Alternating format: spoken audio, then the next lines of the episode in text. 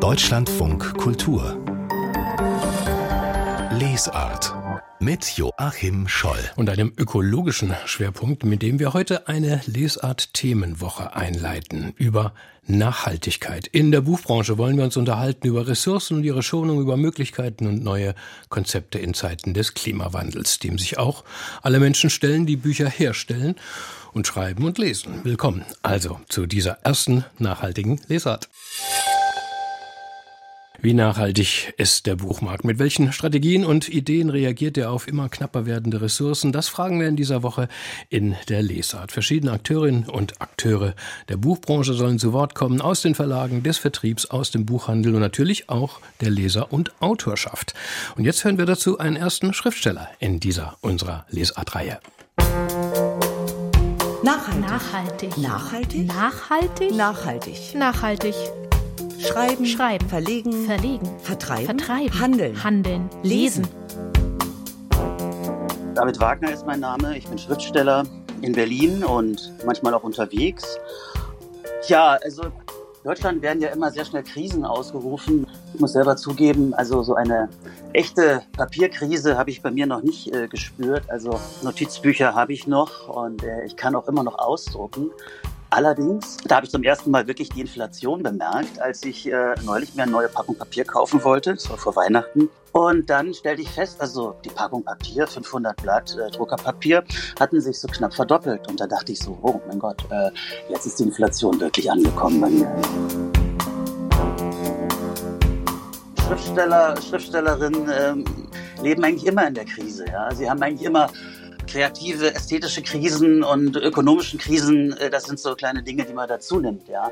Was die Schriftstellerei angeht, ähm, halte ich das eigentlich sowieso für eine sehr nachhaltige Tätigkeit, weil man eigentlich, äh, man braucht nur ein paar Bleistifte und einen Spitze und also ich persönlich schreibe eigentlich auch mit Füller viel und äh, dann braucht man noch einen Computer, aber da braucht man auch keinen besonders leistungsfähigen, weil so ein Textprogramm, äh, das läuft auch auf älteren Computern. Und dann braucht man noch einen Tisch und einen Stuhl und mehr braucht man eigentlich nicht. Bücher schreiben ist eine der nachhaltigsten Tätigkeiten, würde ich mal behaupten. Ehrlich gesagt, ich kann wieder nur sagen, die Krise ist bei mir noch gar nicht so richtig angekommen, weil am 14. März erscheint äh, mein neues Buch Ich gehe so gern durch diese Stadt und das hat äh, 500 Seiten im Premium-Taschenbuch bei Rowold und da hat mir keiner gesagt, lass doch ein paar von den Erzählungen weg. Also das sind diese Berlin-Geschichten, die ich über Jahre gesammelt habe. Da gab es keinen Widerstand.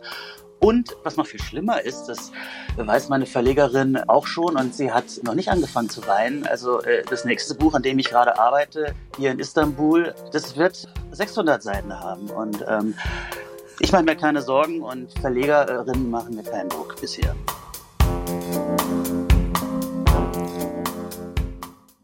Sie hören Deutschland von Kultur die Lesart, in der wir eine Themenwoche gestalten zur Frage der Nachhaltigkeit auf dem Buchmarkt. Bücher schreiben sei sowieso eine der nachhaltigsten Tätigkeiten, hat der Schriftsteller David Wagner vorhin bei uns gesagt. Fragen wir jetzt, wie das beim Büchermachen ist. Und dazu sind wir jetzt verbunden mit Barbara Scheuer-Arlt. Sie ist Gesamtherstellungsleiterin und Umweltbeauftragte beim Verlag Random House. Willkommen, Frau Scheuer.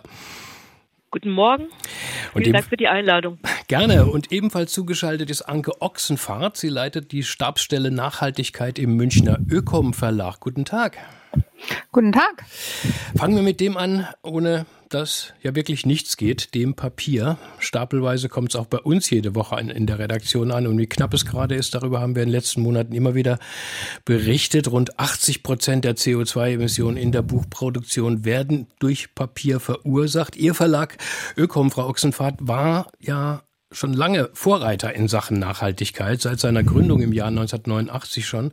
Sie setzt, sie setzt für ihre Bücher einen möglichst geringen Anteil an Frischfaserpapier und einigen, ja, doch sehr großen Anteil an Recyclingpapier ein. Was lässt sich damit einsparen an Ressourcen und Emissionen? Wenn man Recyclingpapier verwendet, müssen keine Bäume gefällt werden. Das heißt, man hat Einsparungen ähm, beim Transport, man ähm, zerstört nicht boreale Urwälder äh, fernab von uns und man kann ähm, sowohl bei der Herstellung als auch beim Wasserverbrauch ordentlich einsparen. Das sind teilweise 60 bis 80 Prozent. Kommt drauf an, von wo es dann kommt, das Papier. Ist also das ist eine, ist eine richtige Hausnummer. Hm. Ist denn auch das Recyclingpapier jetzt knapper und teurer geworden als sonst?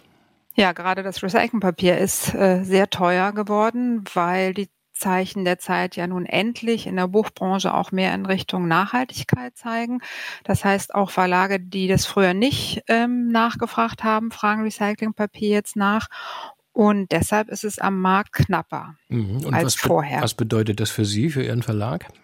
Das bedeutet, dass wir seit, ähm, also seit Herbst 2021 gab es Preissteigerungen von bis zu 30 Prozent ähm, für Papier. Hinzu kommt dann ja auch noch, dass das Energie für uns alle Deutschland, äh, in Deutschland teurer geworden ist. Also das sind ordentliche Preissteigerungen. Mhm. Und das heißt, dass wir von unserer Recyclingquote, die mal bei knapp über 90 Prozent lag, Recyclingpapierquote, sind wir jetzt bei 74 Prozent. Das ist immer noch äh, überdurchschnittlich, aber es tut uns natürlich weh mhm. und wir haben eine Reißleine angezogen, dass wir nicht unter 70 Prozent gehen wollen.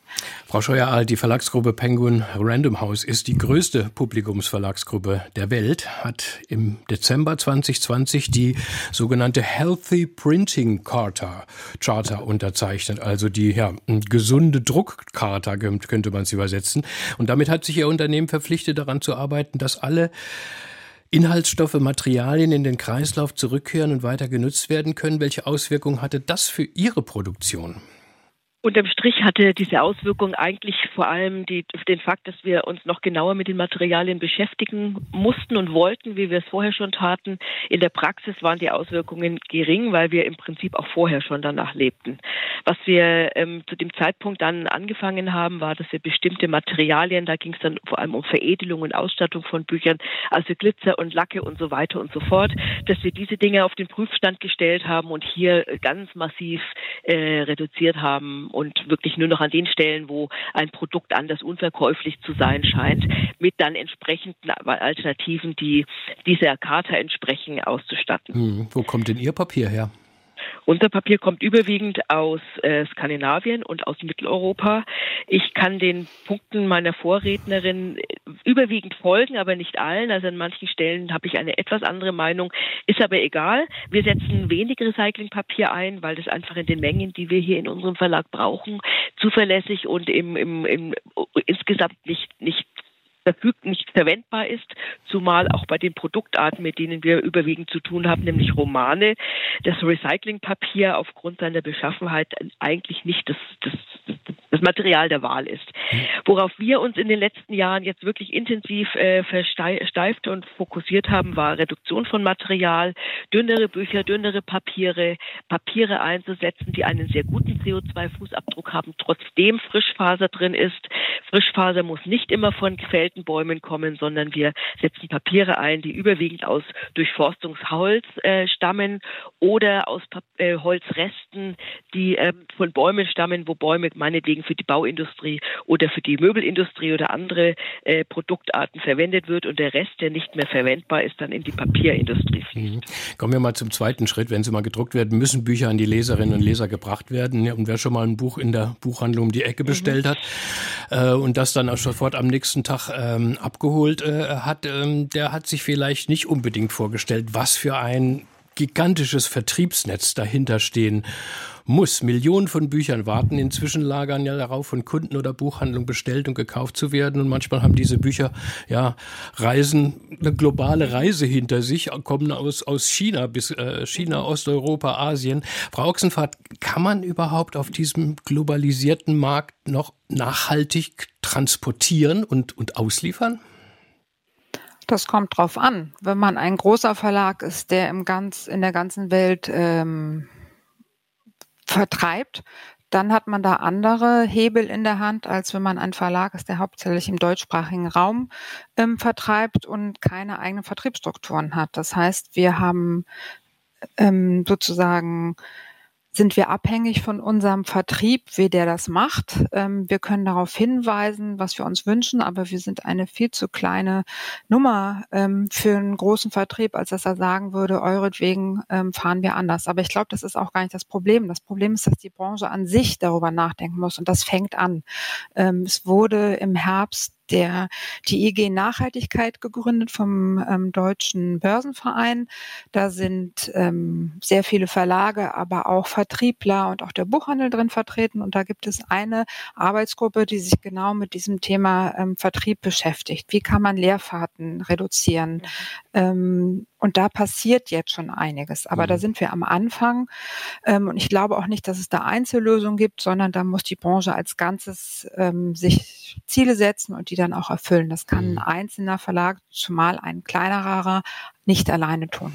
Fragen wir gleich mal den Großen. Wie geht ein, ein Branche-Riese wie Penguin Random House genau mit diesem Problem um, Frau Scheuer-Art? Im Prinzip sitzen wir in dem gleichen Boot, denn wir arbeiten natürlich auch nicht international, sondern wir bedienen hier aus München oder aus dem Standort Deutschland heraus den deutschsprachigen Markt, genauso wie auch kleinere Verlage hier in diesem Markt. Und wir haben vielleicht mehr Bücher, aber letztendlich dieselben Wege und dieselben Anforderungen. Und insofern bin ich, äh, hätte ich jetzt genauso auf diese IG Nachhaltigkeit verwiesen, wo, glaube ich, wirklich endlich was passiert. Wichtig ist das Umdenken in der Branche. Muss jedes Buch wirklich innerhalb von 24 Stunden beim Buchhändler sein? Sein, sind diese Fahrten auch durch die ähm, Bücherwegen und ähnliches, was über die Verlagsauslieferungen und die Bücherdienste angeboten wird. Ist es in dieser Form noch nötig und darstellbar oder muss man da anders denken? Und zum Zweiten natürlich einen Schritt zurück. Brauche ich so viele Bücher? Muss ich so viele Bücher bevorraten? Muss ich mir wirklich diese Auflagen ins Lager legen? Denn jedes Buch, was produziert wurde und nicht verkauft wird, ist für die Umwelt mhm. ein wirklicher, wirklicher Nachteil und letztendlich auch Verschwendung von Ressourcen, egal welche Materialien ich einsetze. Aber das ist ein tolles Stichwort, Frau Scheuer-Alt. Sie haben ja oft in Ihrem Haus wirklich ähm, viele und manchmal auch gerade die Bestseller der Saison im, im, im Programm. Ne? Das Enthüllungsbuch jetzt mhm. von Prince Harry oder auch Michelle Barmers neues Buch oder die deutsche Autorin äh, Dörte Hansen. Davon werden Sie natürlich erstmal riesige Auflagen drucken. Ich habe gelesen bei Prince Harry, äh, dass das 200.000 Exemplare äh, bislang ausgeliefert äh, werden. Aber wie macht man das sozusagen schon in der Herstellung? Wissen Sie, wenn man so viele Bücher mhm. druckt und dann liegen aber vielleicht Zehntausende irgendwann auf irgendwelchen Stapeln, Halden, Paletten. Ja. Ähm, was, wie lässt sich sowas vermeiden? Das ist in der Tat eine Riesenherausforderung. Die Stichworte, die Sie genannt haben, die Autoren, die Sie genannt haben, sind relativ gut planbar, weil man da eine gewisse Absatzerwartung einschätzen kann. Viel schwieriger sind die Titel, die eben in der zweiten Reihe sind und ja auch eine Chance haben sollen und oft auch haben. Und ähm, da haben, hat sich bei uns ein starkes Umdenken eingestellt. Also wir drucken inzwischen eher kleine Startauflagen, um zu sehen, was der Markt möchte, um dann schnell zu reagieren. Wir haben unsere Produktionswege so standardisiert, standardisiert, dass wir sehr, sehr schnell nachauflegen können, innerhalb von fünf Tagen nachdrucken können und damit sozusagen sicherstellen, dass nichts im Lager liegt, was da nicht sein soll. Mhm. Und um auf Prince Harry zurückzukommen, da waren wir sehr nachhaltig, da haben wir nämlich zu wenig produziert. Das heißt, da müssten Sie eventuell nachdrucken. Also Sie haben eben vorhin ja. gerade noch so nebenbei äh, gesagt in einem Satz, ja, wir werden uns wahrscheinlich doch einfach mal an den Gedanken gewöhnen müssen, dass man nicht jedes Buch in jeder Buchhandlung von, von einem auf den nächsten Tag äh, äh, bestellen kann. Ähm, ist das wirklich, ich glaube, da würde auch jeder wohl mitgehen von Leserinnen und Lesern zu sagen, naja, Gottes Willen, dann, dann warte ich halt drei Tage. Äh, aber macht das denn so viel aus? Also es ist ein Mosaikstein in diesem ganzen Puzzle oder in diesem ganzen Mosaik und ich denke, dass man an vielen Stellen einfach nachschärfen oder neu denken sollte und das tut die EG Nachhaltigkeit. Und da bin ich wirklich sehr froh, dass da alle gemeinsam an einem Tisch sitzen, die Verlage, die Auslieferer, die Buchhändler und auch der eine oder andere Druckpartner. Jetzt ist die Interessengruppe Nachhaltigkeit schon, schon mehrfach äh, gefallen. Frau Ochsenfahrt, ähm, äh, der Ökom Verlag war ja schon immer sehr engagiert, auch um Wissen in, äh, um die Nachhaltigkeit in die Buchbranche zu tragen. Sie haben das Umweltzeichen Blauer Engel für umweltfreundlichere Druckerzeugnisse mitentwickelt als Beispiel. Ähm, beobachten Sie denn jetzt auch ein gesteigertes Interesse am Thema bei der Kundschaft? Meinen Sie jetzt das inhaltliche Adresse an Nachhaltigkeitsthemen ja, oder genau. wie ein Buch produziert ist? Ja, das ist natürlich ähm, schon des Längeren. Ähm, in den letzten fünf Jahren gibt es viel mehr Sachbücher zum Thema ähm, am Anfang, als wir angefangen haben, Ende der 80er Jahre, da waren wir ja fast allein auf weiter Flur. Und jetzt gibt es natürlich ähm, viel, viel mehr Interesse an diesen Themen. Gleichwohl, ähm, Corona hat da auch nochmal so einen Dämpfer gebracht. Also zu Hochzeiten von Fridays for Future war das Thema ähm, breiter angesetzt. Da haben auch Verlage, die sich vorher nicht mit Nachhaltigkeitstiteln, die nicht im Programm hatten, sind darauf ähm, eingestiegen. Jetzt im Moment ähm, ist es wieder ein bisschen weniger, habe ich den Eindruck, aber das ist, glaube ich, nur eine kurze Delle. Also wenn man weiß, was so im Frühjahrsprogramm bei allen Verlagen ansteht, da sind auch viele Umwelttitel dabei. Frau Scheuer, die haben natürlich leider andere Verkaufszahlen als Bücher über Prince Harry. Mhm. Frau Scheuer-Alt, äh, wie, wie steht denn die deutsche Buchbranche eigentlich ähm, in Sachen Nachhaltigkeit im Vergleich im internationalen da? Kann man das, kann man das äh, erkennen? Also ich, eine gute Frage. Ich denke, an der einen oder anderen Stelle sind wir mal wieder typisch deutsch ziemlich vorne dabei und wollen es ganz besonders gut machen.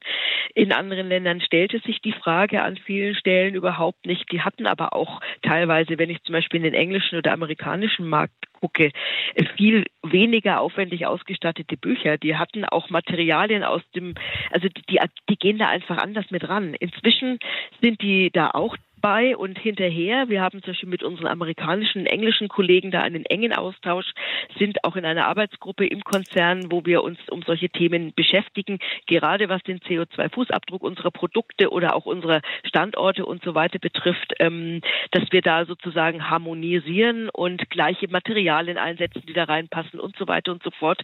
Und das sieht man schon, dass wir da schon ein ganzes Stück weiter sind mhm. als die Kollegen. Bis 2030 wollen Sie alle Verlage, die zu Penguin Random House äh, gehören, klimaneutral gestellt haben. Haben Sie vor einem Jahr in einem Interview äh, ja. gesagt, Frau, Frau Scheuer-Alt. Wird das klappen?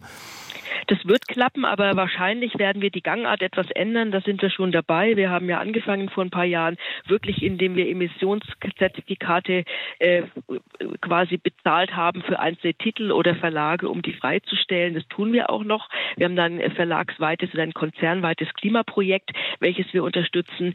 Und wir sind inzwischen der Meinung, dass dieses, äh, dieses Kompensieren am Schluss natürlich irgendwie sein muss, aber nichts mehr sein sollte, was womit man jetzt sich auf die Fahne schreibt, wir sind hier aktiv, sondern das sollte im Hintergrund passieren und im Vordergrund sollte wirklich das Vermeiden und Reduzieren äh, stehen und wirklich diese im Prinzip diese, diesen Weg weiterzugehen, dass man eben äh, seine ganzen Verhaltensweisen ändert und auch die Produktarten ändert. Und da glaube ich schon, dass das klappen wird, ja. Deswegen haben wir uns auch mehr Zeit genommen, denn anfangs hatte ich mal gesagt 2025 und da haben wir dann irgendwann insgesamt entschieden, das ist, das wäre mit der Brechstange. Da würden wir zwar den, ähm, den Klimaprojekten vielleicht gut tun, aber das ist nicht das, was wir wollen.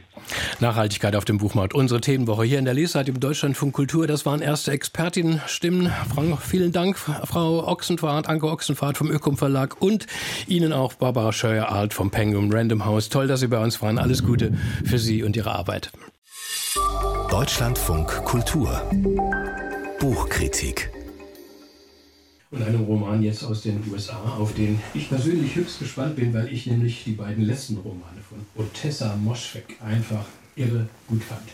In ihrer Reschen, Härte und Coolness, Mein Jahr der Ruhe und Entspannung hieß das Buch, das vor vier Jahren auch bei uns erschien und ein internationaler preisgekrönter Bestseller wurde. Auch die Kritik bei uns war hin und weg. Und heute erscheint auf Deutsch ihr neuer Roman Labwona. Und aus der Lesart-Redaktion ist unsere Miriam Zelt im Studio. Hallo. Hallo. Die New York Times hat der Autorin einen schillernden Intellekt und einen unstillbaren dunklen Geist attestiert und die Schriftstellerin Theresia Enzensberger spricht bei diesem neuen Buch jetzt von einem grauenhaften Meisterwerk. Stimmen Sie dazu, Miriam? Beiden Meinungen? Ja, beim Meisterwerk bin ich mir nicht so sicher. Aber ich wünschte, ich könnte die Begeisterung teilen, Joachim. Mir ging es nämlich ganz genauso wie Ihnen. Ich war ein Riesenfan von den letzten Romanen von Otessa Moschweg. Und jetzt bei Labwona, diesem neuen Buch, hm, muss ich sagen, das ist selbst für Moschwegs Werk, das hat ja immer so ein groteskes Moment eigentlich. Selbst dafür ist das ein neuer Gipfel, richtig so ein Exzess an Grausamkeit. Das hat bei mir schon so eine innere Grenze tangiert. Mhm. Lavona, so viel weiß ich schon, ist ein Ort. Die Handlung spielt in ferner Vergangenheit. Wo und wann trägt sich das denn alles zu? Labwonna ist ein Fürstentum im Mittelalter. Wahrscheinlich liegt das irgendwo in Europa. So ganz genau ist das nicht definiert, aber es ist auf jeden Fall ein feudales Wirtschaftssystem. Also es gibt einen Fürsten von Labwonna, William heißt der, der regiert auf so einem Schloss ziemlich willkürlich, treibt dann so wahllos Steuern ein von der einfachen Bevölkerung, die wiederum lebt oder überlebt, mehr so schlecht als recht von der Landwirtschaft, während der Fürst dann so im Überfluss, dem Überfluss frönt. Und er schickt dann auch noch ab und zu Räuberbanden durch die Dörfer, die die Häuser verbüßen, Menschen ermorden. Also es wird überhaupt sehr viel verstümmelt, vergewaltigt, gefoltert in diesem Roman. Es ist nichts für schwache Mägen.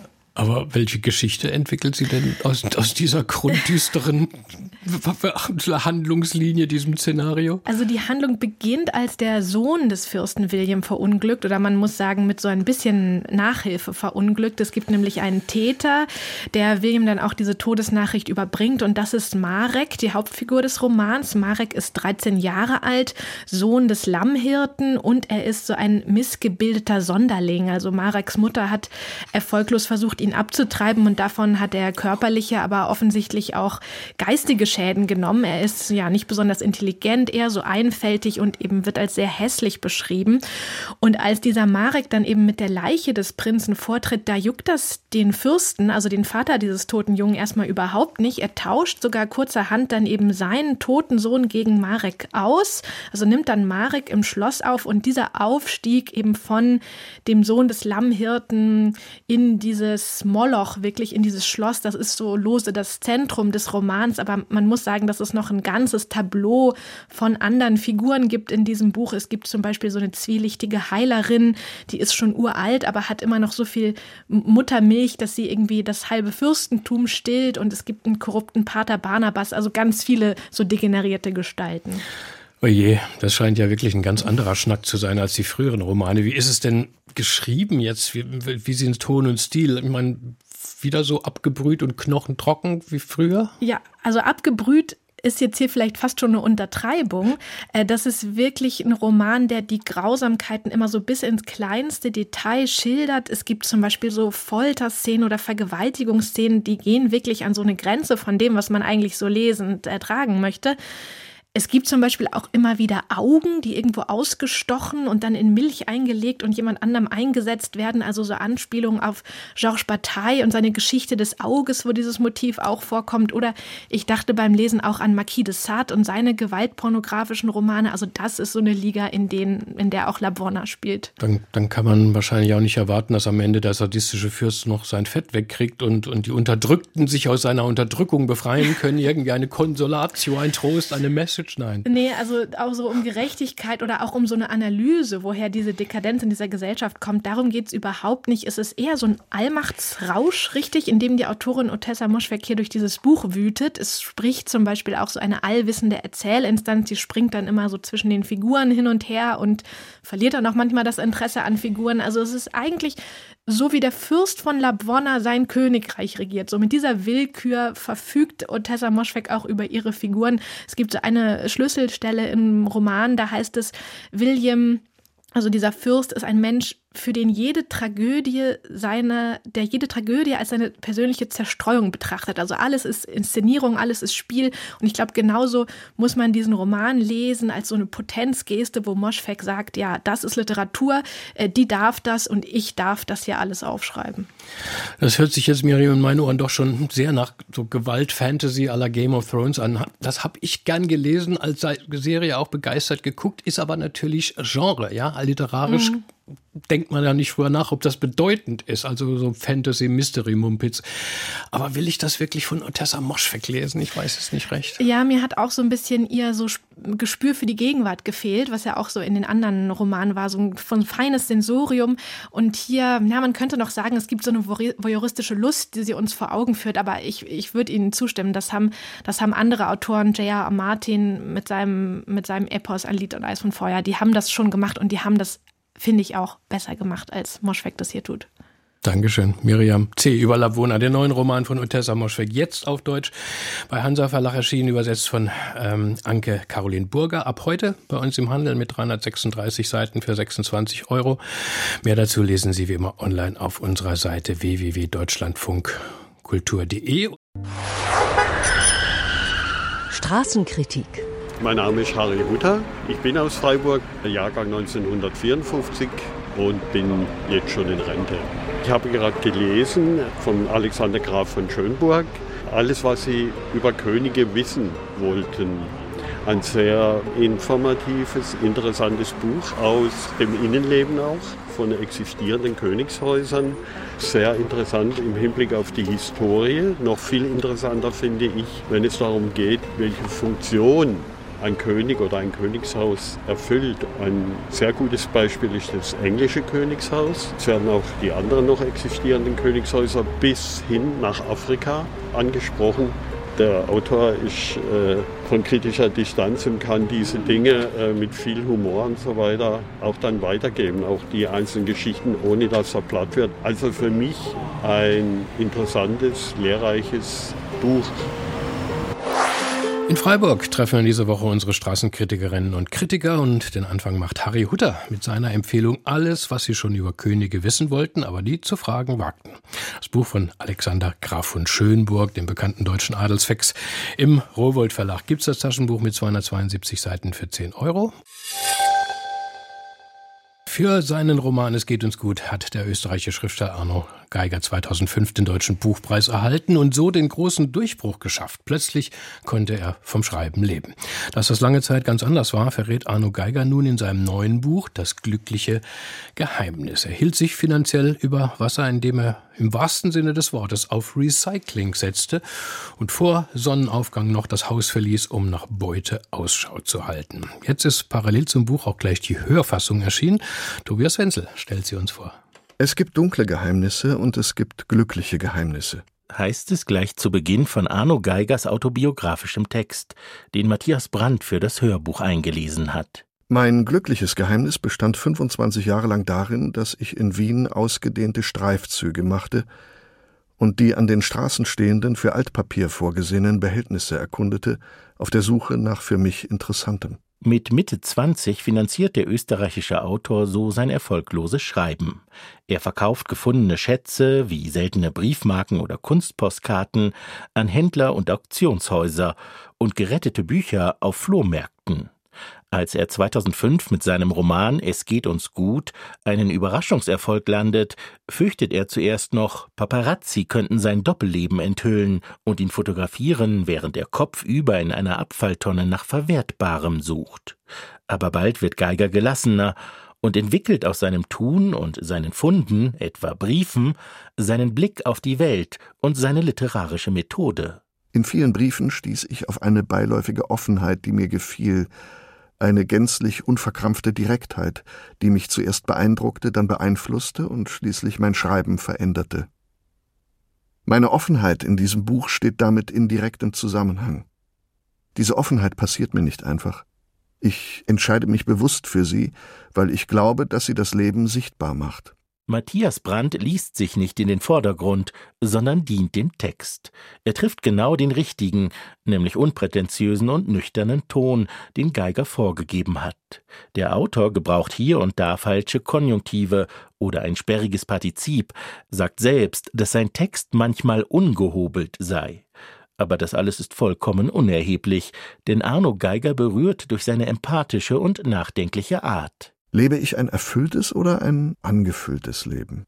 Oft sind Texte von Schriftstellern über ihr Schreiben und ihre Karriere unsäglich langweilig. Nicht bei Arno Geiger, denn er erzählt direkt aus dem Leben. Es wirkt erfrischend ehrlich, wenn er etwa beschreibt, wie ihn sein Verlag eine Zeit lang loswerden wollte, oder wie der Autor plötzlich Angstzustände nach dem ersten Erfolg bekam oder seine große Liebesbeziehung zur Ärztin K. auch wegen Affären kriselte. Die Liebe der beiden bleibt letztlich auch, weil das Geheimnis seines Doppellebens als Schriftsteller und Müllsucher die zwei noch mehr zusammenschweißt. In K.s Nähe und Gesellschaft fühle ich mich sicher. Sie hält mich von falschen Entscheidungen ab, umgekehrt halte ich sie von falschen Entscheidungen ab. Eine gute Beziehung besitzt lange Arme, Ihr Einfluss reicht weit in Dinge hinein, die auf den ersten Blick mit der Beziehung nicht unmittelbar zu tun haben. Trotz der Schilderung seines langjährigen Scheiterns und trotz des demenzkranken Vaters im Hintergrund ist das glückliche Geheimnis nicht deprimierend, sondern ganz im Gegenteil auf ansteckende Weise lebensbejahend. Dieses Hörbuch macht einfach Lust, sich der Welt zu stellen und in fremden Abfalltonnen zu wühlen. Für Archäologen sind ehemalige Stadtgräben, die mit Abfall aufgefüllt wurden, Goldadern. Die Archäologen wissen, das Erledigte verkörpert eine Epoche so gut wie das bedeutendste Kunstwerk. Im Müll wohnt die Wahrheit. Das glückliche Geheimnis, der Roman von Arno Geiger, auch als Hörbuch jetzt im Hörbuchverlag erschienen, auf fünf Audio-CDs, zweieinhalb Stunden lang für 25 Euro. Noch ausführlicher lassen wir uns von diesem geheimen Doppelleben Arno Geigers morgen erzählen, vom Autor höchstpersönlich. Arno Geiger wird dann unser Gast sein und die ganze Lesart überbleiben.